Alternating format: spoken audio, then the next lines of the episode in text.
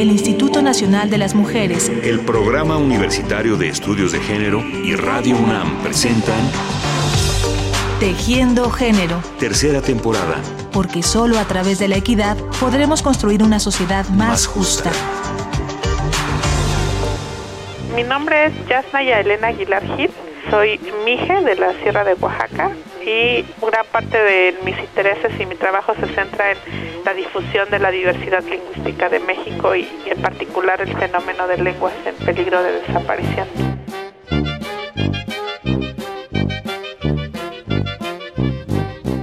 Yasnaya Aguilar nació en San Pedro y San Pablo Ayutla, Mije, en la Sierra Norte de Oaxaca. Su lengua materna es el Mije o Ayuk es licenciada en Lengua y Literatura Hispánicas por la UNAM y realizó ahí mismo sus estudios de maestría en lingüística. Trabaja en el Centro Cultural San Pablo de la ciudad de Oaxaca y escribe regularmente en la revista Este País.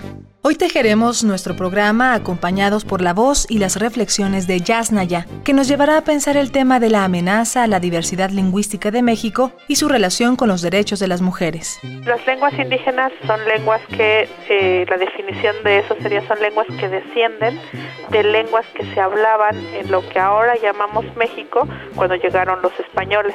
Eh, entonces, en realidad, estas lenguas son muy, muy diversas. Lo que tienen en común solamente es el hecho, bueno, dos rasgos. Uno es el hecho de que se hablaban cuando llegó Cortés y la otra es que son lenguas que no son las lenguas que utiliza el Estado o el gobierno mexicano y que han sufrido una discriminación sistemática.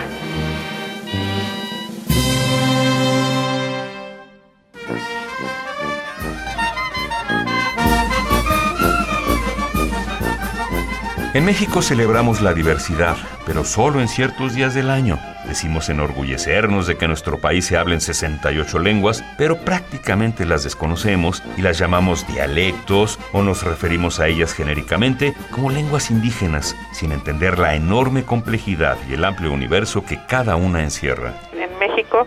Se hablan lenguas que pertenecen a 12 familias lingüísticas distintas. Es uno de los países, está entre los nueve países con mayor diversidad de lenguas que hay en el mundo. Y sin embargo, a pesar de toda esta diversidad, eh, también eh, está siendo afectada por eh, la pérdida acelerada de estas lenguas. Y la razón por la que se están perdiendo estas lenguas es que hay una violación sistemática de los derechos lingüísticos de los hablantes de estas lenguas.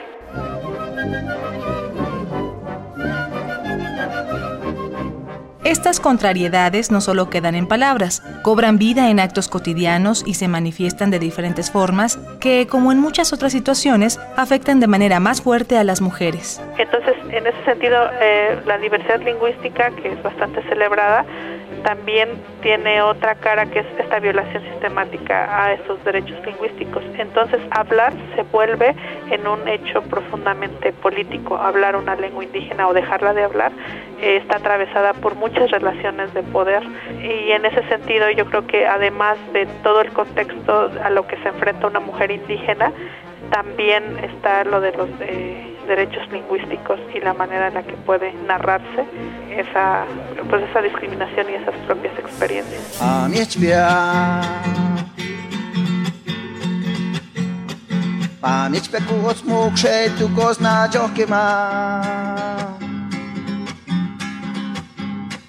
pamięć biała. Pamięć peku od smogeć, tu ktej na jakie ma.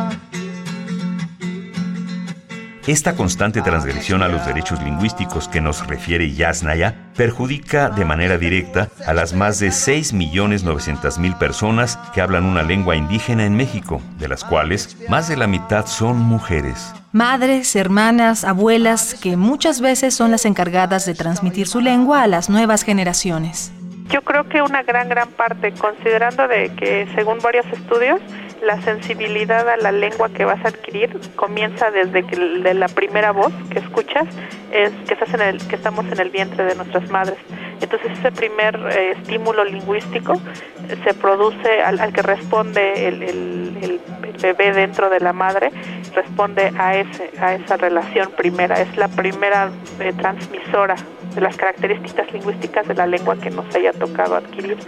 Y en general se observa que eh, cuando en contextos sobre todo migratorios o donde la discriminación y la pérdida de la identidad se corre más riesgo por efectos de discriminación, cuando es la madre la portadora de una lengua indígena discriminada normalmente, las posibilidades de transmisión de que esa lengua pase son más altas que, que cuando es el padre.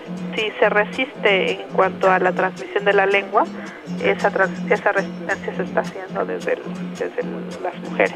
Yo creo que el papel de las mujeres en la lucha por los derechos lingüísticos es fundamental, en gran parte porque creo que la violación de los derechos lingüísticos las afecta más a ellas, ¿no? porque eh, además en un país en, las, en el que el monolingüismo en lenguas indígenas está estigmatizado, pero en español no, el monolingüismo es más alto en, en mujeres indígenas y entonces son los derechos de ellas están siendo más violentadas.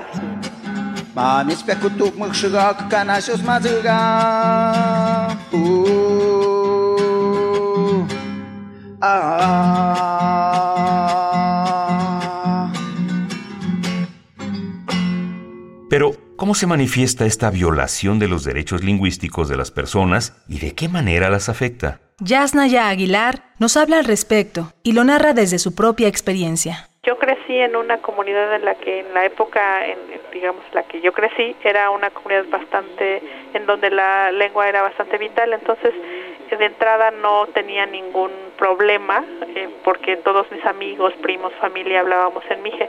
El primer gran choque que se tiene siempre es con el sistema educativo. Entonces en el sistema educativo es cuando de pronto entras a un espacio en la que todo el la transmisión de conocimiento es una lengua que no hablas y fui alfabetizada en una lengua que no hablo, entonces nunca supe qué es ni sabré qué es entrar al mundo de la escritura en tu propia lengua. Y creo que eso es un, un derecho eh, lingüístico que ninguna que ningún niño o niña debería, a ninguno se le debería violar. Es como una violencia cognitiva muy fuerte. ¿no? Entonces, tratar de entender temas como, no sé, matemáticas o historia en una lengua que, que nadie te enseña es como poner a un niño de la Ciudad de México que va a la escuela y de pronto le empiezan a hablar en alemán y pretenden que entienda ciencias naturales o biología en alemán, sin haberle nunca enseñado alemán. Ikal, Huitzitzilin, Shanarani, Tanok, Yatzil, Seti, Xochimitl, Rawi, Yaitowi, Ictán, Tayari, Irepani, Taná, Nisya, Lantaskiwi.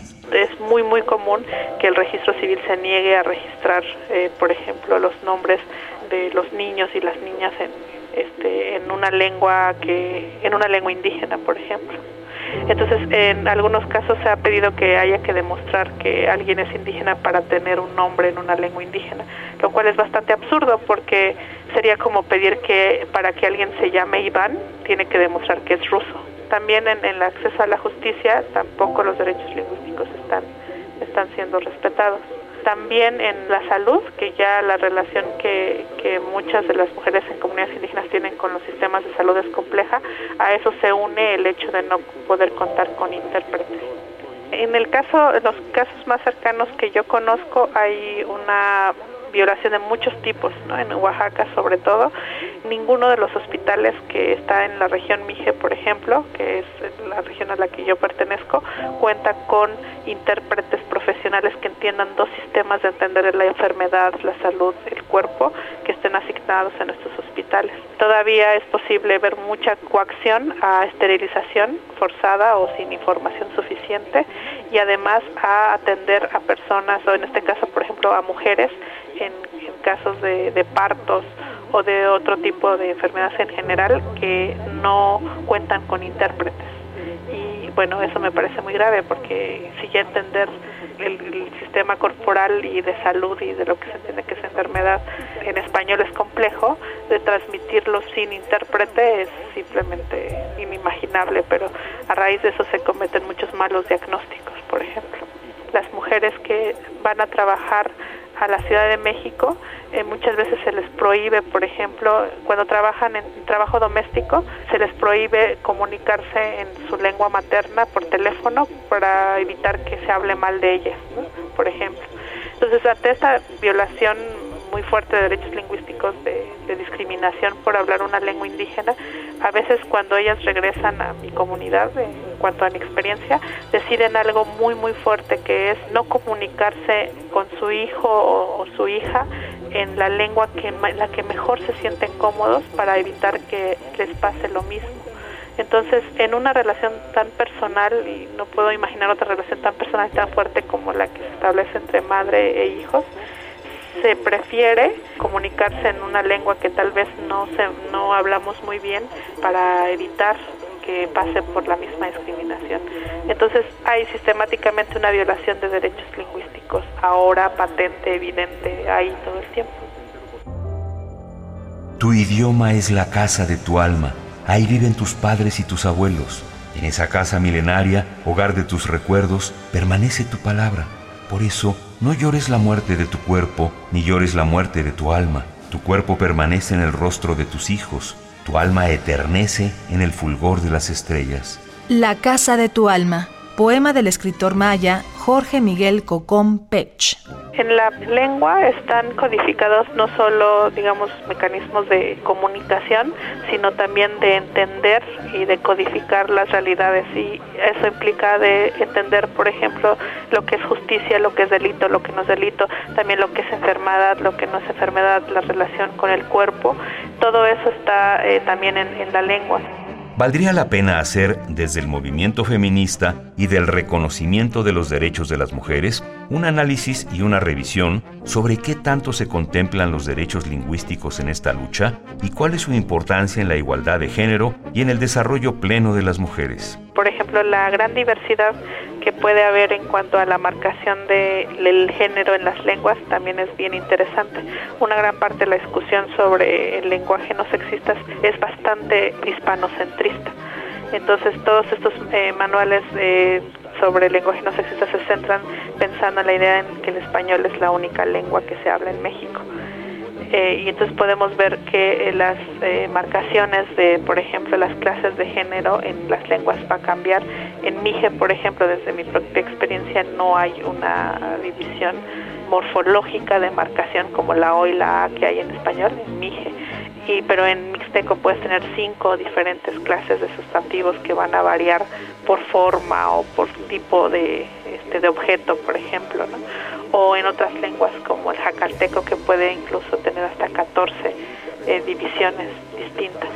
Entonces creo que incluso en todo esto sobre la relación entre el lenguaje y el sexismo hay que también considerar esta diversidad lingüística el respeto a los derechos lingüísticos está íntimamente ligado a mejorar la calidad de vida. Y creo que el hecho que se pueda retomar como parte de la reivindicación de los derechos de las mujeres, los derechos lingüísticos, creo que sería fundamental en gran parte porque el trabajo que se ha hecho ha sido bastante eh, intenso, con mucha proyección y además creo que eh, ha sido un trabajo que ha transversalizado eh, en muchos, muchos espacios. Si a eso se unen los derechos lingüísticos, eh, creo que se pueden conseguir mejor derecho, acceso a la salud, a la justicia, etcétera, y creo que sería muy importante y, sería algo fundamental. En ese sentido me gusta recalcar esto de que, de que en, el feminismo, de decir que lo, personal es político, también me gusta decir que en ese mismo sentido lo lingüístico es político. Resulta absurdo, incongruente, que en un país como el nuestro, con tanta diversidad lingüística, la mayoría de la población hable solamente español y desconozca cuáles son las lenguas que se hablan, no digamos en todo el país, sino en la región donde vive. Le preguntamos a Yasnaya Aguilar qué podemos hacer quienes somos monolingües en español para ayudar a proteger y fomentar la variedad lingüística de México y para garantizar los derechos lingüísticos de todos y todas. Esto fue lo que nos contestó. Hay muchas cosas que las personas que son monolingües en español podrían hacer para ayudar a que a construir una, una sociedad multilingüe ¿qué acciones eh, concretas se podrían hacer y que serían de mucho beneficio para nosotros? Es uno, informarse, informarse sobre la diversidad de lenguas que hay. No es natural que una persona no sepa cuáles son las lenguas que se hablan en su país. La otra es eh, sentirse afectado por esta situación. ¿En qué sentido digo eso? Eh, hay países que son multilingües, no sé, pensemos en Suiza, en donde los habitantes también lo son. Es decir, es normal que se hable más de una lengua. Desafortunadamente vivimos en un país que es multilingüe, pero sus habitantes, la mayor parte, son monolingües en español. Entonces, una persona que vive en México no puede disfrutar de la diversidad lingüística de su propio país porque no hay espacios. Un monolingüe en español no puede decidir aprender zapoteco porque esos espacios no existen.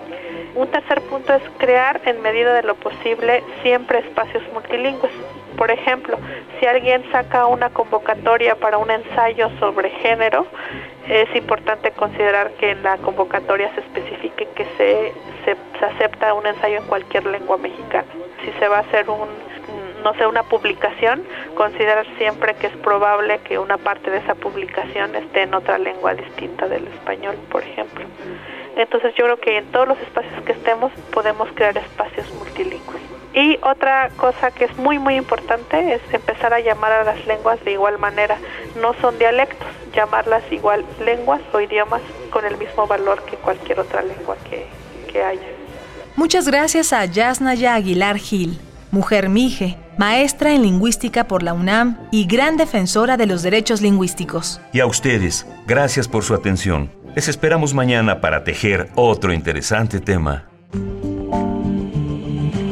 el Instituto Nacional de las Mujeres, el Programa Universitario de Estudios de Género y Radio UNAM presentaron Tejiendo Género. Tercera temporada. Porque solo a través de la equidad podremos construir una sociedad más, justa.